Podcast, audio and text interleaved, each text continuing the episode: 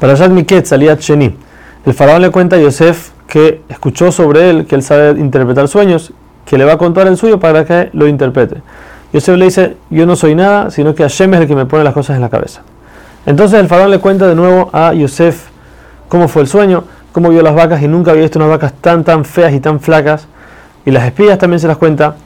A lo que Yosef le, contesta que todo lo que soñó el, el, faraón es un solo sueño.